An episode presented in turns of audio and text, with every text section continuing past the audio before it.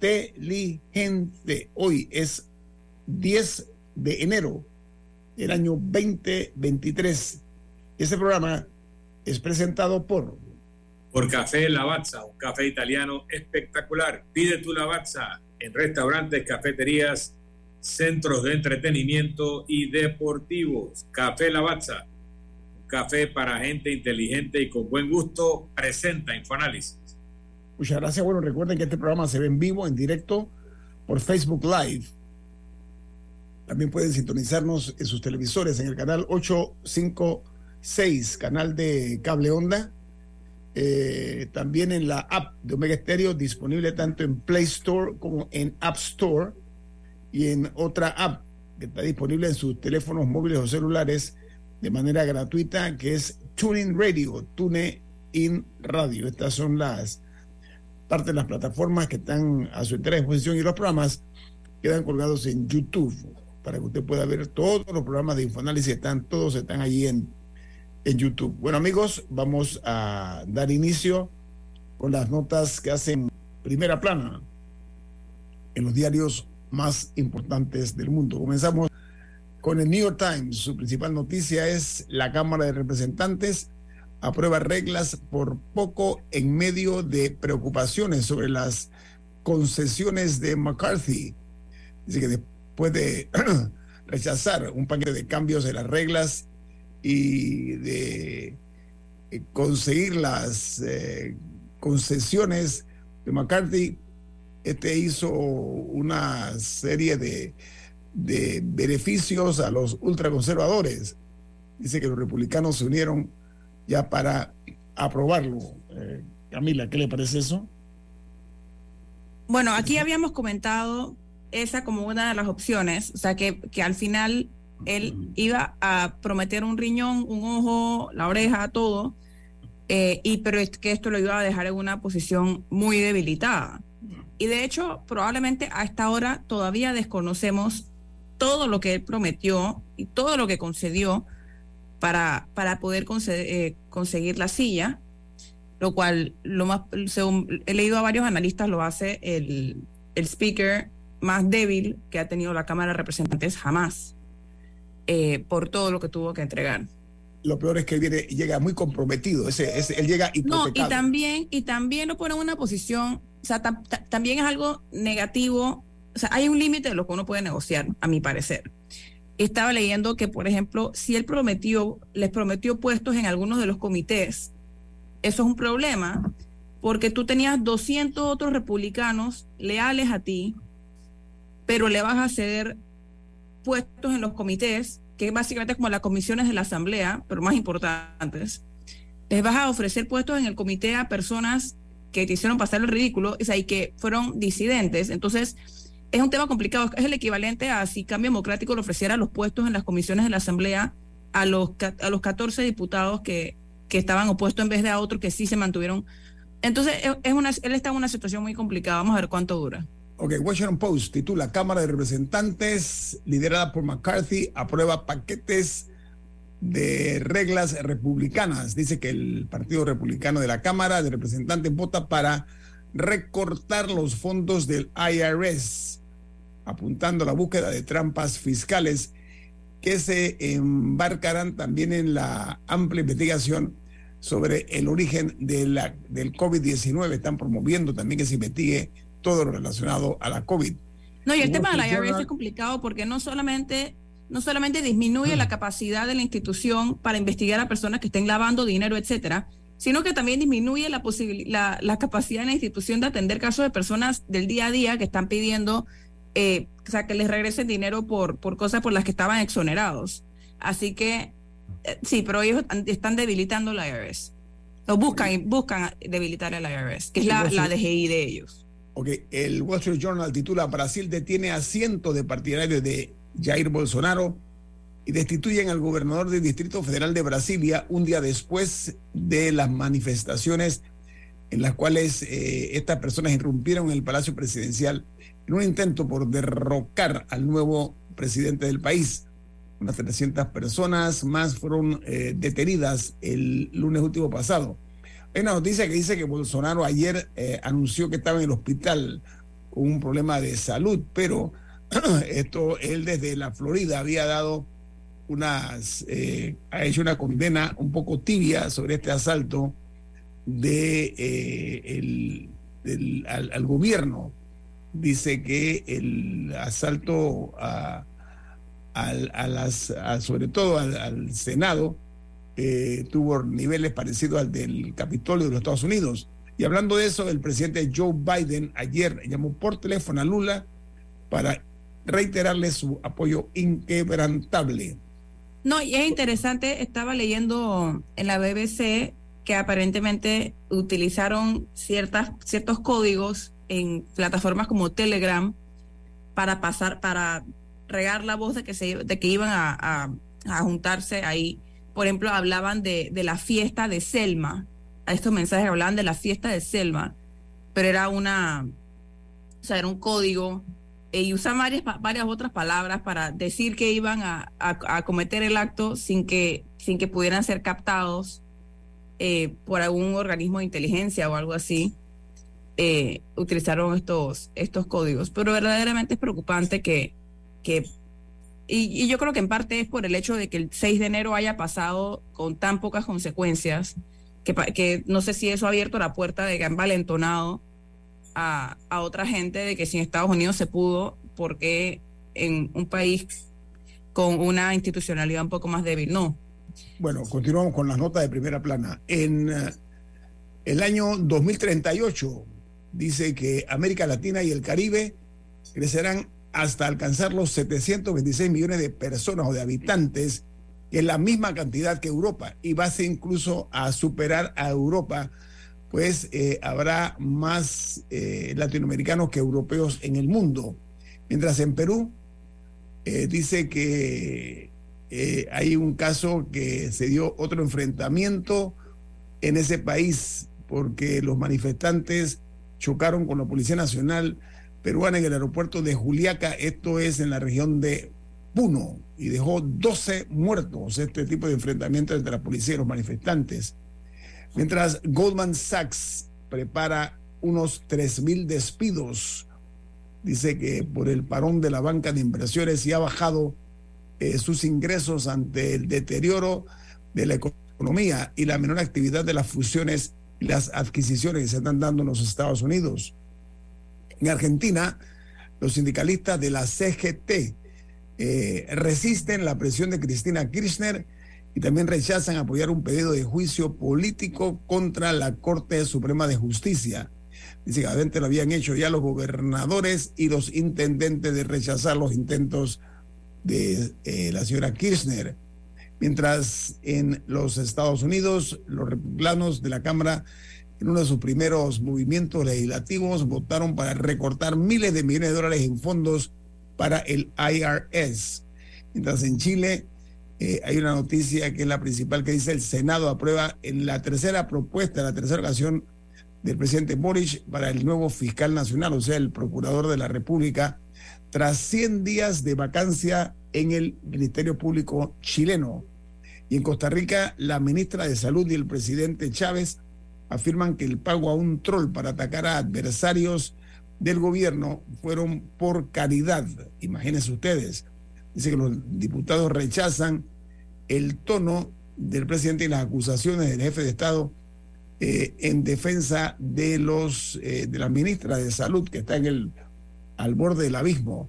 Mientras en Colombia el gobierno del presidente Gustavo Petro dice que con el propósito de avanzar le ha pedido al ELN, al Ejército de Liberación Nacional, una reunión extraordinaria antes del inicio del próximo ciclo de reuniones que se tiene establecido para el logro o la materialización de la paz en Colombia.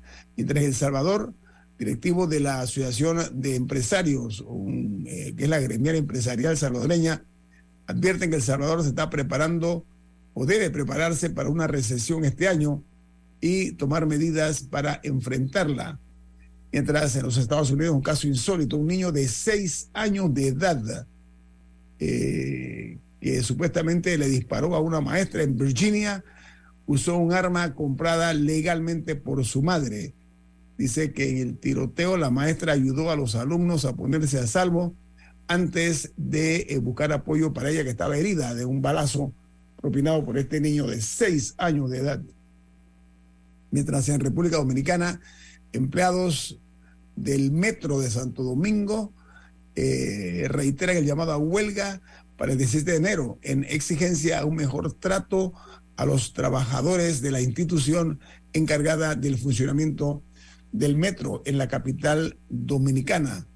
Y en China, más de 250 mil personas entraron a China en el primer día de reapertura de las fronteras sin necesidad de cuarentena anti-COVID, eh, que era eh, obligatoria. Bueno, China levantó esta restricción ante los problemas económicos que está confrontando y en el primer día de esta apertura, bueno, ya se ven los resultados, de 250 mil personas solamente en 24 horas ingresaron a territorio chino. Y los Estados Unidos eh, fueron eh, hallados en una oficina privada del presidente Joe Biden eh, documentos secretos de cuando él era vicepresidente de, de los Estados Unidos. Dice que los documentos han sido puestos a disposición de los archivos nacionales, mientras el expresidente Donald Trump contraataca diciendo que cuando el FBI o el FBI va a registrar las numerosas casas que tiene el actual presidente de los Estados Unidos, Joe Biden. Diga, Camila. Hablando del FBI, eh, hay una investigación andando por unos papeles, unos documentos clasificados, pero no se ha dicho a qué nivel, que se encontraron en una oficina que tenía el presidente Biden cuando era vicepresidente. Es lo que acabo de decir, exacto. Ajá, pero, ajá, pero, pero eh, ahí Mary Garland, que es el, el, equivalente como el procurador, ya se le entregaron los, los archivos para que verificaran qué, qué es lo que había ahí. Eh, y eso porque esos archivos deben, que, deben estar en, el, en los archivos nacionales, así como funciona allá.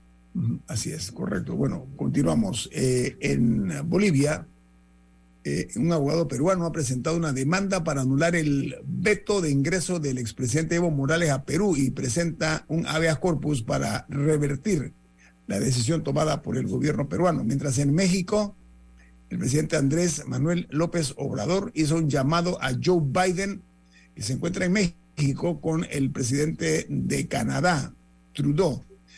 Dice que López Obrador eh, llama a Biden a consolidar eh, un acuerdo que termine con el abandono y el desdén que ha tenido los Estados Unidos hacia América Latina.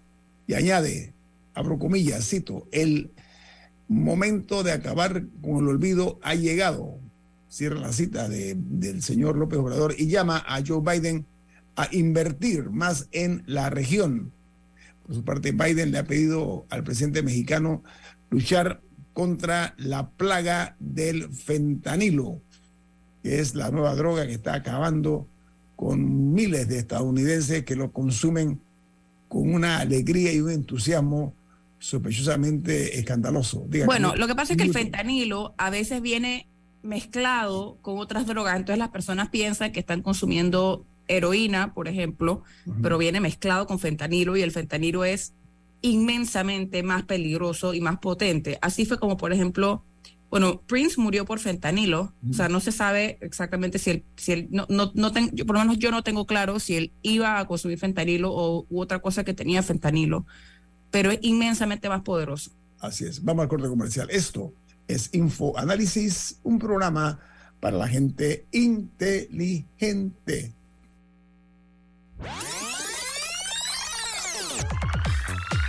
Omega Stereo tiene una nueva app. Descárgala en Play Store y App Store totalmente gratis. Escucha Omega Stereo las 24 horas donde estés con nuestra nueva app. Omega Stereo, cadena nacional. Ya viene InfoAnálisis, el programa para gente inteligente como usted.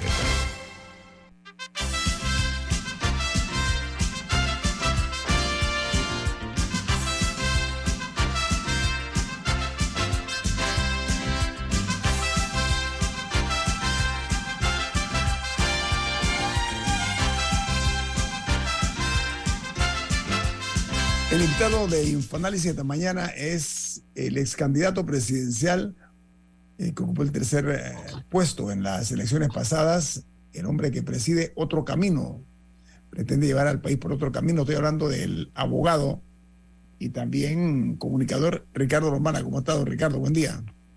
Buenos días a, toda, a todo el staff de Infoanálisis. Un placer estar acá nuevamente y a toda la audiencia. Feliz año para todos. Gracias. Ricardo, eh, vamos a comenzar eh, por una situación que ha sorprendido a pocos, realmente no a muchos, porque los honorables diputados son una caja de sorpresa. La verdad que son personas muy creativas, ¿no? Pero dentro del rosario de situaciones que se presentan en una política muy singular eh, por parte de estos diputados, hay muchas, una ola de críticas contra un miembro de la Asamblea que el domingo cerró, ¿sí? Cerró una vía importante de San Miguelito, la vía principal, para regalar bicicletas, o sea, las puso así en orden en la calle y las repartió como si fueran eh, pastillas, ¿no? Perjudicando a miles de eh, personas. Eso para no pocos es un acto de obsceno clientelismo. Yo le pregunto, eh, abogado Lombana, los números no engañan. Estamos hablando de mil bicicletas, son unos 100 mil dólares más o menos. Pensemos que cada bicicleta cuesta 100 dólares. 100 mil dólares es el regalo que ha hecho este diputado. Pero si hacemos los números, el salario del anual serán unos setenta y tantos mil dólares. ¿Cómo cuadran esos números, doctor Lombana? Y además de eso, ¿qué le parece esta nueva modalidad de lo que no pocos llaman clientelismo puro y duro? Bueno, usted sabe que este tema es un tema que ha estado presente en la agenda eh, pública y la agenda política del movimiento Otro Camino este, e incluso de mi recorrido, de mi presencia en la arena política desde que inició eh, nuestro recorrido hace ya más de cinco años y medio. Eh, en primer lugar,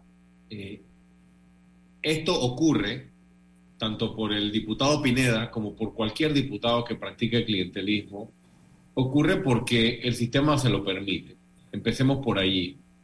El diputado eh, eh, incurre en este tipo de actos, eh, clientelismo, que rayan definitivamente en delito electoral, para no mencionar otros posibles delitos. lo hace de manera abierta, lo hace en sus redes, lo hace en los medios, cierra calle y demás, porque se sabe impune, o sea, se sabe que el sistema no está allí para ponerle ningún tipo de control ni ningún tipo de límite a sus actividades aunque violen la ley. En este caso me refiero a entidades de control, llámese Contraloría General de la República, llámese Fiscalía Electoral, llámese Tribunal Electoral, en este caso. Eso por un lado. Por otro lado, por supuesto que los números no cuadran. No, no cuadran de ninguna manera. Lo primero que nosotros, todos los panameños, deberíamos saber es de dónde provienen los fondos para la compra de esa bicicleta. Permiso, señor Lombana, es que él dijo, el, el, diputado en comento mencionó que era de su propio pecunio, de su dinero. Bueno, eso es, lo que él, eso es lo que él dice. Eso es lo que él dice, pero el, el, diputado Pineda creo que olvida que la población no le cree. Y, para, y las instituciones están para precisamente encontrar la verdad, encontrar los hechos. Eh, si no se hace la rendición de cuentas como se debe, una cosa es la palabra del diputado Pineda, otra cosa es la factura, la transferencia bancaria, la constancia de la donación, la constancia de dónde provienen los fondos. Hay muchas formas en que la ley establece que tú debes eh, probar estas cosas y los funcionarios, en este caso un funcionario de elección, tienen sus normas tiene no solo las normas éticas de la Asamblea Nacional, las normas éticas de los funcionarios públicos, sino también tienen ciertas prohibiciones a la hora de actividades proselitistas y a la hora de actividades eh, de dar dádivas, clientelismo y demás a la población a cambio de eh, el voto. Entonces, él podrá decir que no estamos en medio de un proceso electoral, eh, sin embargo, él es un diputado de la República. ¿De dónde obtiene un diputado de la República que no gana esos fondos, esa cantidad de dinero? Esa es la pregunta que todo el mundo se hace. Recientemente lo vimos en, un, en unas fotos, en, en un avión, este, volando a otro país. Eh, y, no es la única vez que a este diputado se le ha visto ostentando o, eh, en este tipo de actividades que definitivamente no se sustentan. Pero lastimosamente, eh, creo que en el fondo, la ausencia de instituciones de control eh, permite que diputados hagan esto en la cara de todos los ciudadanos y al final los perjudicados eh, son los niños que reciben estas bicicletas porque quedan en el medio de una discusión este, que creo que mancha un poco al final eh, eh, la expectativa o, ¿qué digo? La aspiración que pueden tener esos niños de tener una bicicleta, eh, que en el fondo esa aspiración que tenga el niño evidentemente no es nada criticable. Ahora, señor Mara, perdón, y Milton, disculpa. Bueno, no, quería aprovechar también tu presencia. Fuiste el, el tercer candidato presidencial más votado en la pasada elección, como muy bien dijo Guillermo. Eh, has constituido un partido político que se llama Otro Camino, eres el líder de ese partido. Lo natural es que vayas a ser candidato presidencial en las elecciones del 2024. Yo te quería preguntar, ¿cuáles son los principales retos que va a enfrentar el próximo presidente de la República, tanto en los aspectos económicos, sociales, morales, políticos, que tienen que ver con lo que acabas de decir, que es un evento en pequeño, pero ¿cuáles son esos grandes retos que enfrentará el próximo presidente de la República? El primero, definitivamente, el problema de la caja de seguro social. Eh, y este hay que ponerlo de primero porque no tiene más tiempo, no le queda mecha eh, que recorrer. Todos sabemos eh, el problema del déficit del programa de IBM y que de acuerdo a todas las proyecciones, corridas, informes este, y demás, tanto de la OIT como de los actuarios locales y demás, que las reservas se acaban hacia finales este, de este año, principios del 2024, eh, y por ende, el principal reto que va a enfrentar la próxima administración es hacerle frente con soluciones a este problema que compromete no solo el pago de pensiones y jubilaciones, sino la estabilidad económica y política de la nación panameña y por ende es el problema principal que enfrentará la próxima administración.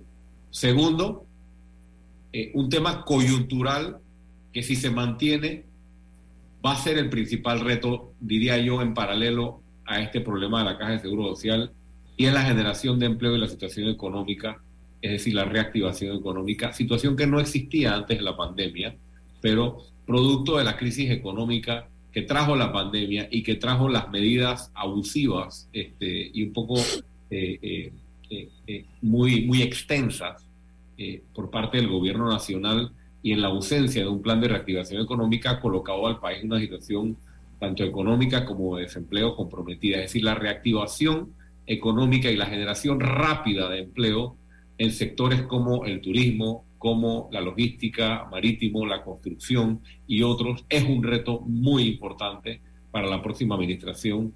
En tercer lugar, me gustaría colocar eh, un problema eh, de fondo, como bien lo mencionabas tú. Mencionabas la parte económica, mencionabas la parte social, mencionabas la parte política, incluso la parte moral. La razón por la que el movimiento Otro Camino existe y la razón por la que yo incursioné en política es por el entendimiento, o por lo menos la hipótesis, el planteamiento nuestro, de que el país no puede seguir aspirando a ser un país desarrollado, a, cumplir todas estas metas y todos estos pendientes que tenemos en el plano económico y social, si no atendemos el sistema político y los males del sistema político. Eh, y aquí estoy hablando tanto de la debilidad y la distorsión institucional que existe, lo cual implica modificaciones constitucionales en tanto al órgano judicial, el órgano legislativo y también, ¿por qué no?, el órgano ejecutivo y el desmantelamiento del Estado clientelista, como lo hemos venido llamando a esta situación desde hace ya un buen rato. Y aquí esto se, se, divide en varias propuestas o en varios retos, porque por un lado está eh, la profesionalización del sector público para que los nombramientos no sean a cambio de favores, sino que vayamos encaminándonos hacia un sistema de méritos en la administración pública, cosa o sistema que tiene cualquier Estado que hoy alcanzado su desarrollo económico y desarrollo humano. Y por otro lado, instituciones de control este, que sí tengan las herramientas para hacer cumplir, obviamente, todas estas violaciones que ocurren ante nuestras narices. Y finalmente, en el plano social, eh, no hay duda que el sistema educativo y el sistema de salud pública son los dos principales eh, retos en el plano social de la próxima administración. Los problemas, son, muchos, pero esa sería la enumeración de los principales. Pero hablemos del tema social. Aquí estamos mirando la parte financiera, económica, etcétera, pero el problema social. A ver, hay miles de hogares donde falta el varón y sobran los niños. Me explico. Los padres embarazan o, los hombres embarazan a las mujeres, después no las mantienen a ellas ni a los hijos. Estas mujeres por necesidad buscan en el apoyo de otro hombre, este hombre también las embaraza, entonces tienen un segundo hijo de otro hombre, de un segundo hombre. Y es un, es un, eh, un hilo de nunca acabar. ¿Cómo podemos hacer para mitigar ese impacto negativo que hay en familias, por una parte algunas tan fraccionadas, fracturadas, y la otra que haga falta el varón en casa, Ricardo. No, y, ¿y cómo promovemos la, o que las mujeres puedan tener sus propias microempresas y que puedan o sea, facilitarles conseguir un empleo para que no dependan de ningún hombre que las tenga que mantener. Esa palabra no, no, no, no, no me parece que tenga que estar en como posible medida. Ok, la, la, la autosuficiencia. Camila ha adelantado eh, parte de la respuesta porque es por allí. O sea, eh, no hay que pensar en medidas drásticas eh, o en medidas extremas como otros países que imponen cierto tipo de prohibiciones para la procreación y estas cosas. me parece que el asunto no es por allí como algunos plantean. hay un, hay una combinación de dos factores. Uno, el acceso a educación eh, para toda la población, para tener las herramientas para precisamente poder subsistir. Y segundo, todos sabemos que gran parte del problema de la, de la discriminación o de la falta de igualdad de la mujer en Panamá muchas veces tiene que ver con eh, la independencia financiera y la imposibilidad que tiene la mujer de tener acceso eh, tanto a la formación como siempre estar encargada de, de esos niños que tú mencionas eh, eh y no tener la posibilidad de tener la independencia eh, financiera. Eso pasa por programas de capacitación para la mujer, programas de emprendimiento para la mujer, pero no estoy hablando de programitas de darle mil dólares. Estamos hablando de programas integrales de emprendimiento eh, que nosotros lo estamos trabajando en conjunto con personal de un PYME. Creo que lo mencioné en la campaña, perdón, en, la, el programa anterior que estuve acá. y tercero, también tiene que ver con eh, las, guarderías, las instituciones que el Estado pueda eh, implementar a nivel nacional y esto baja a los gobiernos municipales para que las mujeres también tengan la posibilidad de dejar sus hijos en buen cuidado mientras se desarrolla una actividad económica que les dé a ellas y a sus menores hijos la independencia y el sustento que requieren para precisamente no buscar en lo que tú decías, Nito, pues ese supuesto eh, acceso a sustento económico. Ricardo, es importante. porque, me gustaría agregar ahí. Estos centros, estos centros a los cuales hace referencia para que las madres puedan dejar a sus hijos, perdón, hay experiencias que nos obligan a llamar la atención de que debe haber controles, pero sobre todo vigilancia de estos centros donde pueden darse abuso de los hijos ajenos. Vamos al corte comercial. No, pero sí me gustaría agregar, hay 10 segundos, que en términos de educación, sí, siempre es bueno que haya más, pero las mujeres ya se están capacitando más que los hombres en las universidades. Así es. A la hora de las profesiones que se gradúan, lo que pasa es que no están, como, como correctamente indicó, una vez que ya tienen esa educación, no están consiguiendo las oportunidades para poder ponerlas en práctica y además falta, falta fortalecer el tejido social para, para que tengan el apoyo que necesitan para poder salir adelante. Y las oportunidades. Vamos al corte comercial. Estamos platicando con Ricardo Lombana nos distingue esta mañana aquí en Infoanálisis. Viene más. En breve regresamos, gracias a Banco Aliado. 30 años. ¿Qué quieres crear?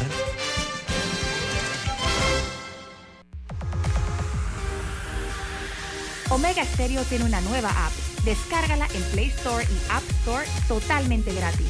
Escucha Omega Estéreo las 24 horas donde estés con nuestra aplicación totalmente nueva. Inundado de papeles en su oficina. Gasta mucho tiempo buscando documentos y archivos. En Solutexa digitalizamos los documentos de su empresa y le proporcionamos un software poderoso y fácil de usar para que pueda organizar y encontrar esos documentos escaneados.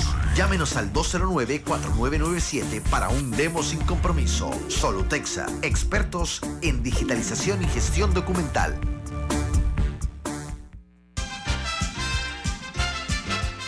Ya estamos de vuelta, gracias a Banco Aliado. 30 años. ¿Qué quieres crear?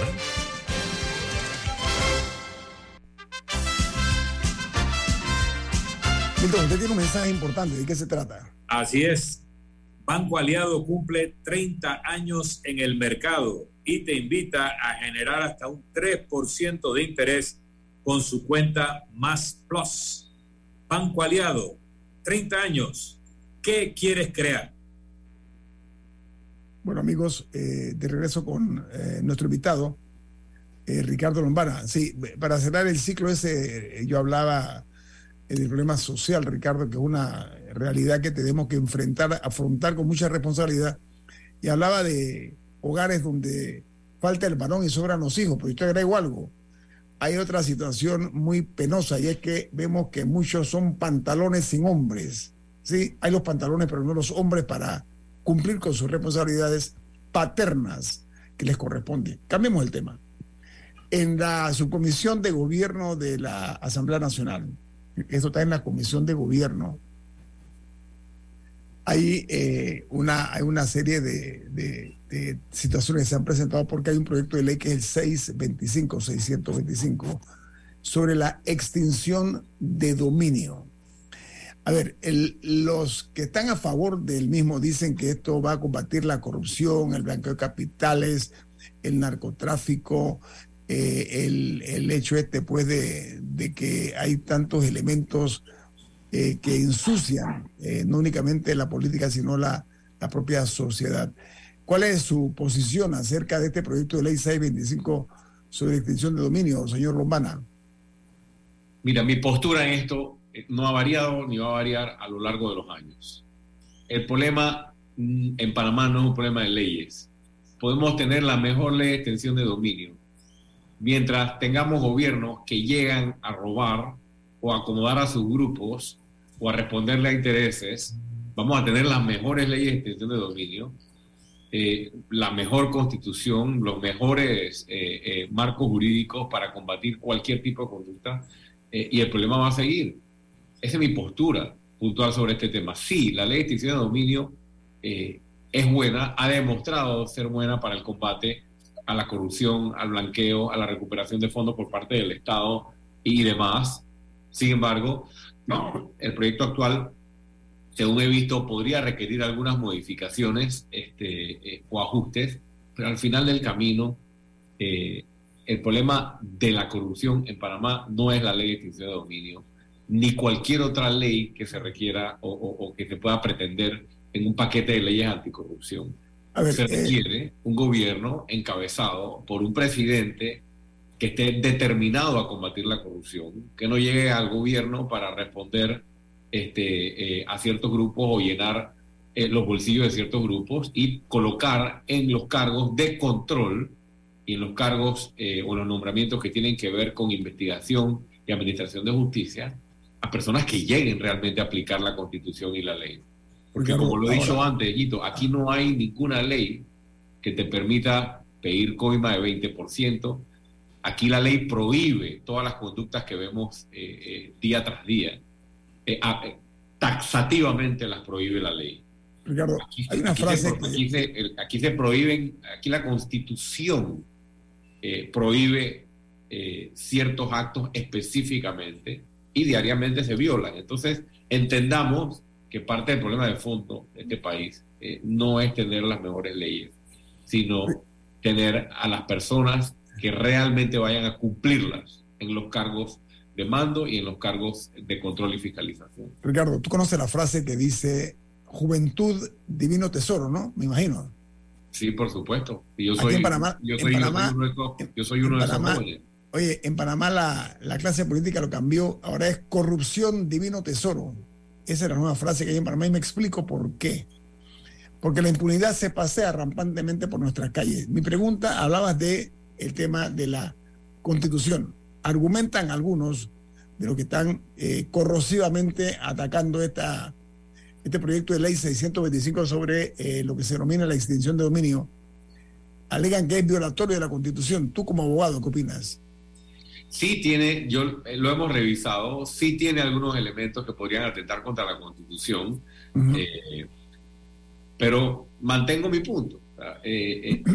nosotros no le estamos poniendo mucha atención al proyecto por esa razón, porque me parece que el enfoque, o por lo menos desde el punto de vista nuestro, el enfoque no es por ahí, el enfoque no es eh, impulsando todo un nuevo paquete de leyes este, si no se tiene a las autoridades realmente con la determinación de implementarlas. Pero sí, el, proyecto tal como está eh, requiere ciertos ajustes, requiere ciertas modificaciones y sí podría tener eh, algunos algunas contradicciones con nuestra constitución. Ahora, se está hablando que puede ser un arma eh, a usar por políticos eh, eh, que puedan tratar de utilizarla como un, como un arma poderosa contra sus adversarios políticos. ¿También le ve esa posibilidad, Ricardo? Sí, como, como todas las leyes que puedan tener algún tipo de poder confiscatorio o algún tipo de poder de alcance por parte del Estado, que pueda servir como de medida de presión o de amedrentar como lo hacen a veces con la Dirección General de Impuestos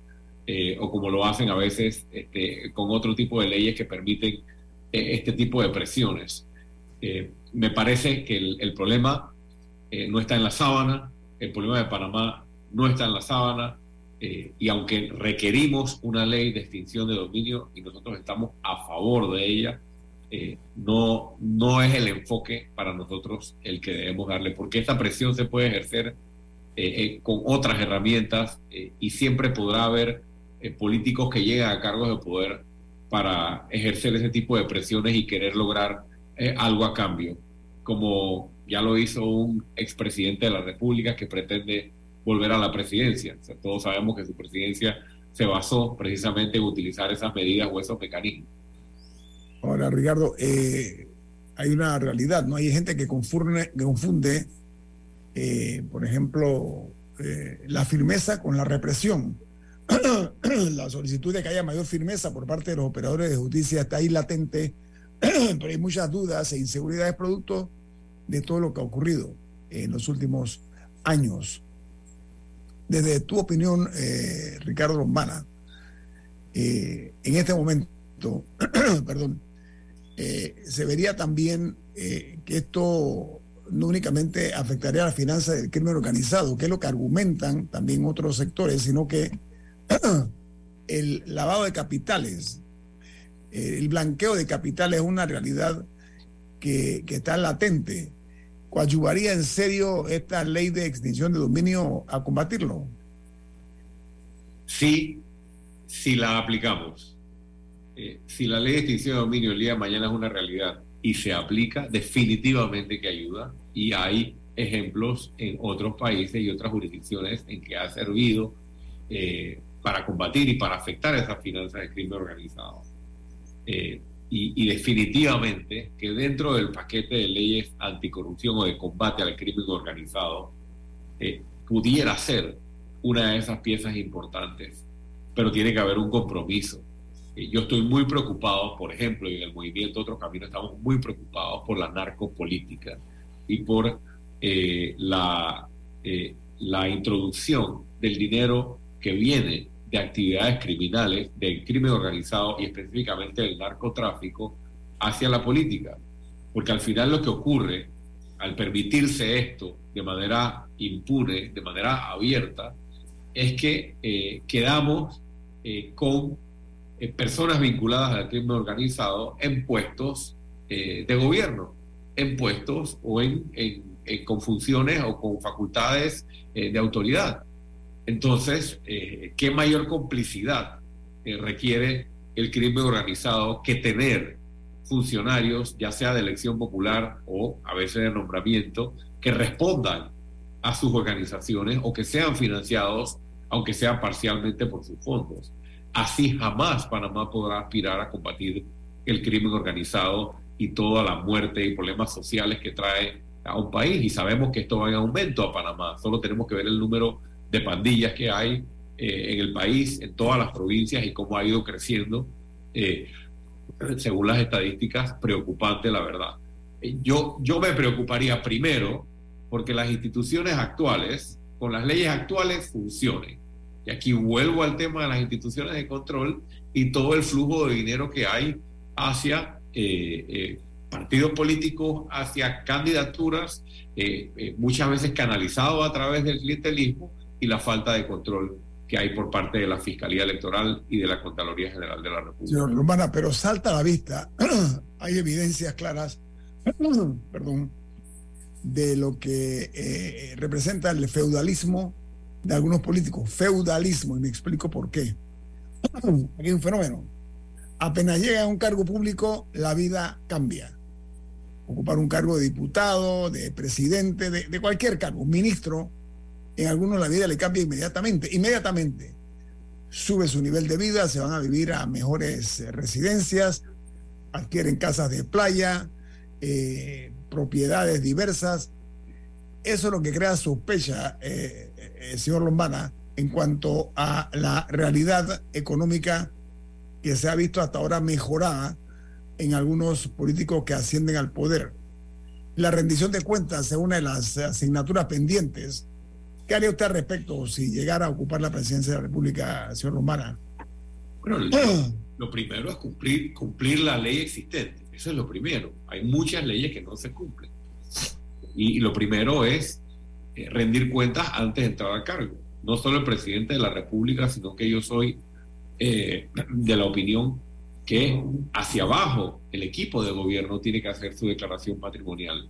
La ley de enriquecimiento justificado requiere modificaciones porque el, problema no es el, esto es esto es una cadena, no es solo la declaración al inicio, a donde faltan todavía facultades y debe haber más dientes en la legislación es en el en el monitoreo y en la fiscalización que se hace durante el cargo, porque cuando hay ostentación, otras legislaciones más modernas lo permiten, eh, inmediatamente se puede activar una facultad de investigación tanto por parte de la Contraloría o por parte del Ministerio Público, si así lo dispone la ley. Y aquí vemos, como usted dice, mucha ostentación por parte de, funcionarios que no justifica o no se puede justificar de dónde obtienen los fondos eh, y, lo único que existe es una declaración patrimonial notariada metida en una cajeta en la Contraloría General de la República.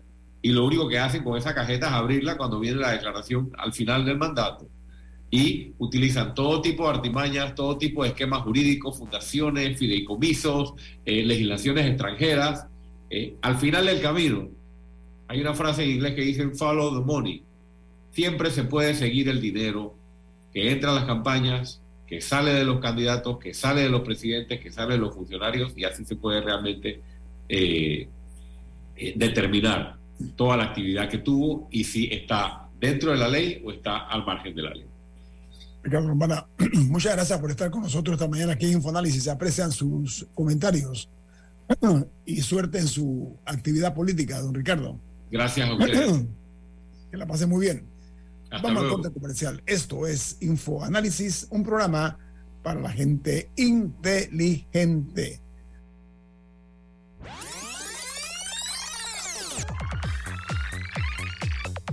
Omega Stereo tiene una nueva app. Descárgala en Play Store y App Store totalmente gratis. Escucha Omega Stereo las 24 horas donde estés con nuestra aplicación 100% renovada. Omega Stereo, 24 horas en FM Stereo.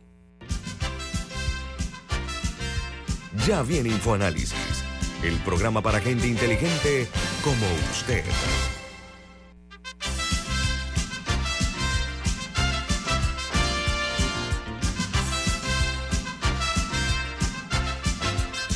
De regreso aquí en Infoanálisis. Camila, diga.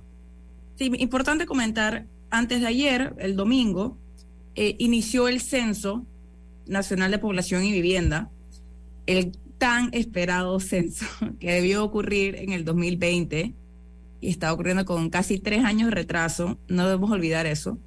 Pero bueno, el caso que se está dando, eh, este, para recordar a la población, va a tener una duración de aproximadamente dos meses.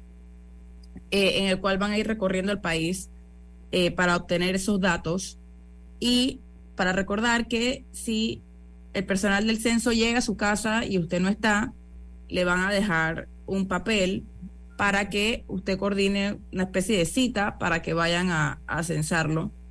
A mi, a, mi apartamento ya vinieron, de hecho, a las como a las nueve de la mañana del mismo domingo ya estaban aquí. Eh, y fue, la verdad fue muy rápido. Eh, definitivamente tiene sus ventajas que lo hagan con, con una, no, no sé si llamarlo un celular, no sé si es un celular, pero con un dispositivo electrónico eh, fue sumamente rápido, porque el sistema ya sabe que si uno contesta ciertas cosas, se debe saltar ciertas preguntas. si uno ya dice que no a una pregunta, automáticamente se salta a la, a la siguiente pregunta. Y fue, la verdad, fue muy fue bien rápido, fácil. Y lo importante es que una persona puede descargar el, el cuestionario, que aquí lo habíamos hecho previamente, porque está en la web, para ir revisando y así no, no lo sorprende con las preguntas cuando llegan y quizás no tengan una respuesta clara. Eh, pero sí me gustaría destacar que, el censo ya está en proceso eh, para que las personas lo tengan presente, porque es sumamente importante tener esa data. Esa es la data que va a permitir tener políticas públicas acordes a la realidad en los próximos años. Conocer quiénes somos, cuántos somos, cuántos extranjeros hay en el país eso fue un acto irresponsable que se dio en una administración pasada, que no se realizó el censo, así que perdimos la continuidad en nuestro conocimiento de lo que es la realidad de nuestro país. Eh, así que lamentablemente eh, esa situación ignominiosa que se, que se dio en aquella ocasión, pues no se perpetúa en esta ocasión, ya se rompe. Para Camila, en materia de, la, de los sensores, no sé si es el término correcto, lo que están haciendo el trabajo de campo, entiendo que hay una serie de medidas también para asegurarse de que son personas que realmente... Sí, eh, hay un hay un sitio web, eh, Censo Panamá, no me acuerdo, no me acuerdo el, sitio web exacto. Hay, un web, hay un web. Ajá, que uno puede pedir que para verificar la, la, identidad de, los del personal. He estado estudiando el formulario, etcétera. Eh, cuando uno contesta, ¿lo hace bajo la gravedad de juramento o lo hace espontáneamente como tenga? O sea, ¿qué tan ciertas tienen que ser las respuestas o si la persona le miente al entrevistador eh, no tiene consecuencias? Sé que hay varias normas alrededor del censo eh, por ejemplo, sé que si una persona se rehúsa a participar, eh, lo pueden multar. No sé, no sé qué sucede si una persona, o sea, si abiertamente miente, pero también tampoco tengo claro cómo el, el personal de ese momento podría saber que le están mintiendo. Yo creo que sí tiene que haber un nivel de ahí de buena fe de ambas partes para que el censo se pueda realizar de manera correcta. Yo lo que no y sé. dicen que si bien llegan con su tableta y todo computarizado, a la hora de la respuesta las apuntan a mano. ¿Qué sabes de eso? No, bueno, por lo menos en mi caso no fue así. Ella tenía, ella tenía el, dispositivo y de hecho, eh, una de las cosas de este censo es que piden la cédula, que causó un revuelo, pero básicamente eso es para que no no, como, como es de dos meses y no un solo día, para evitar que suceda que a una persona la censan más de una vez. Y también el tema de la cédula facilita el censo porque ahí ya hay varios de los, de los datos. Entonces, por ejemplo, ellos escanean la cédula y ya no te tienen que preguntar tu fecha de nacimiento, no te tienen que preguntar varias cosas que ya están, ya están fijas, pues, que ya están incluidas en, el, en la base de datos del documento. Eh, pero, pero sí, aquí hablamos una vez hace, hace un par de semanas de varios, varias mentiras que estaban dando vueltas por ahí en relación al censo. Por ejemplo, he visto mucha gente escandalizada porque le pregunten su salario. Eso se ha hecho por lo menos desde el 2000, porque yo vi los dos, los dos formularios, el de 2000 y 2010, y en ambos se pregunta eh, salario. Es más, en eso preguntaban más cosas. Preguntaban hasta si tenía una segunda vivienda o sea, una casa de playa o algo así, que este formulario no pide. Entonces, ¿para qué es eso? Porque es importante saber Eso para, para que el, INEC, el Instituto Nacional de Estadística y Censo, pueda tener sus datos de cómo están los salarios en Panamá. La gente se queja que los salarios son muy bajos, etcétera. Eso no lo vamos a, no lo vamos a saber o no lo vamos a poder confirmar. Va a ser pura anécdota si no podemos tener una estadística fija de cuánto ganan los hogares en Panamá. Y había una, una pregunta que no sé si generó mucha controversia, pero alguna la generó, sobre el tema de la religión que profesa. ¿Se pregunta religión no, se pregunta? No, se pregunta. en el censo. Pero antes se preguntaba, ¿no? Eh, hace mucho tiempo, por lo menos, tengo entendido que se preguntaba hace décadas. Okay. Eh, pero ni en el de 2000 ni en el de 2010 está la pregunta de religión tampoco, y tengo entendido que no ha estado por décadas. Eso es una buena eh, decisión, ¿no?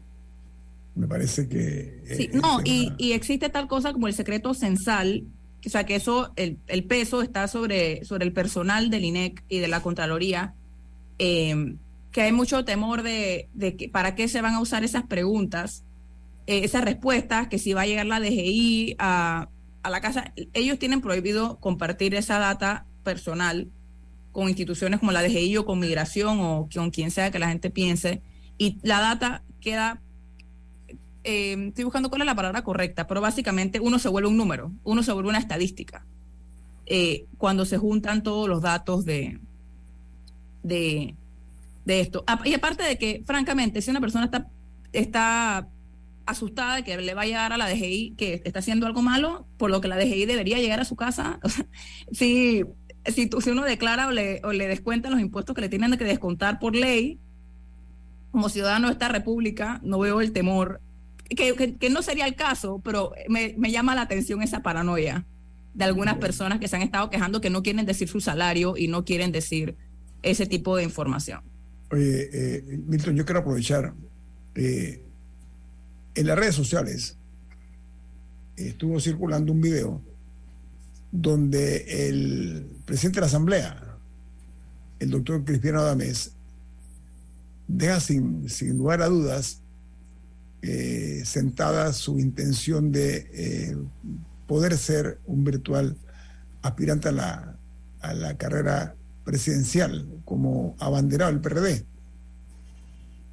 La liturgia del PRD tiene sus, tiene sus, sus condiciones muy bien definidas, aunque se han ido de a poco o de a mucho desdibujando.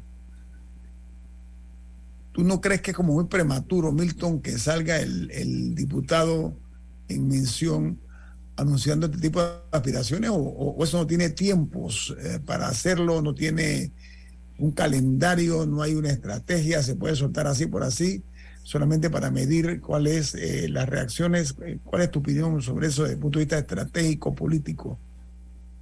Yo creo que la competencia por la candidatura del PRD ya empezó hace rato. Y salvo la candidatura de Balbina Herrera en el 2009, el PRD nunca ha presentado un candidato de origen popular. Eh, todos los candidatos del PRD han tenido alguna eh, base económica superior y Cristiano Adames representa a esa parte del PRD que viene de abajo, que estudió con una beca del IFARU, en este caso creo que en Ucrania, que ha sido reelecto varias veces en su circuito electoral y que representa a esa estructura de diputados que hoy en día controla el PRD. Entonces, Cristiano Adame sería un candidato representativo del PRD, de lo que es el PRD en prácticamente todas sus facetas. Eh, contra él, hasta donde se sabe, estarían aspirando el vicepresidente de la República, Gabriel Carrizo, que aunque es vicepresidente de la República por el PRD y que se decía que iba a ser candidato a secretario general, no es un PRD de tuerca y tornillo, no es un PRD histórico, ¿no? Y hay unos rumores que empiezan a presentarse por glosas de que el expresidente Martín Torrijos también estaría pensando buscar esa postulación. Así que es natural que en el año 2023, que probablemente se den los procesos internos eh, en elecciones primarias para determinar el candidato, ya se estén posicionando las figuras uno que representa a la estructura que controla el PRD y, la base y que es representativo de su ser, que es Cristiano Adames, actual presidente de la Asamblea Nacional. Otro, el vicepresidente de la República, que representa el control político del aparato estatal que tiene el PRD en manos del presidente de la República y su vicepresidente y sus ministros. Y luego una figura que podría ofrecer, que puede conjugar a todos o casi todos los sectores del PRD sin conflicto, que es un poco lo que estaría vendiendo Martín Torrijos, más sus relaciones internacionales, su cercanía con el presidente Lula de Brasil o con López Obrador por haber sido vicepresidente de la Internacional Socialista, pero también sus muy, muy buenas relaciones con los Estados Unidos, para quienes han jugado en ocasiones función de mediación entre Estados Unidos y Cuba o Estados Unidos y la izquierda latinoamericana. Entonces, eh, tienes para escoger múltiples opciones con la carga histórica de que en Panamá nunca ha ganado un candidato oficialista. Entonces, querer ser el candidato oficialista, a pesar de tener una base política hoy en día de casi 730 mil inscritos, el PRD más del 25% del padrón, es un reto porque hasta ahora nadie ha logrado ser candidato oficialista de ningún gobierno, no solo PRD, y ganar. Así que están buscando una postulación que empieza difícil. Ahora, eh, la, parte menos glamorosa eh, de cualquier candidato es ser el abanderado del gobierno de turno por las razones históricas que, todos conocemos y los niveles de riesgo que esto conlleva. Sin embargo, eh, el mundo ha cambiado y por supuesto que América Latina también, con el nuevo bloque de izquierda que hemos visto eh, que está imponiéndose en Latinoamérica, eh, eso es una, eh, podría ser llamado por alguno una distopía, ¿no? Pero la realidad se ha dicho, en alguna forma se ha degradado el discurso político, uno. Dos, hay un poder transformador de la ciudadanía, ya no es la misma ciudadanía de hace 20 años. hay que entender también y es la pregunta que yo me hago desde mi perspectiva, es hasta dónde eh, la vieja, las estrategias de la vieja escuela política, Milton, pueden funcionar en el siglo XXI. Esa es la pregunta que yo me hago. Mira, yo sé que se nos acaba el tiempo, pero la mayor parte de los jugadores que estamos mencionando han ido en contra de las reglas de la política y se han reelecto o, se han, o han logrado triunfos eh, porque hay una parte del electorado que todavía funciona en base a la lógica vieja, a la lógica de las bicicletas, a la lógica de los jamones. Y bueno, ellos están apelando a que ese electorado será fiel a su propuesta. Ok, esa es una buena apuesta. Vamos al corte, eh, al corte del programa porque viene Álvaro Alvarado con su programa Sin Rodeos. ¿Quién despide Infoanálisis? Nos vamos, pero lo hacemos disfrutando una deliciosa taza del café Lavazza. Pide tu Lavazza en restaurantes, cafeterías centros de entretenimiento y deportivo. Café Lavazza, despide Infoanálisis. Ha finalizado el Infoanálisis de hoy. Continúe con la mejor franja informativa matutina aquí en Omega Estéreo 107.3, Cadena Nacional.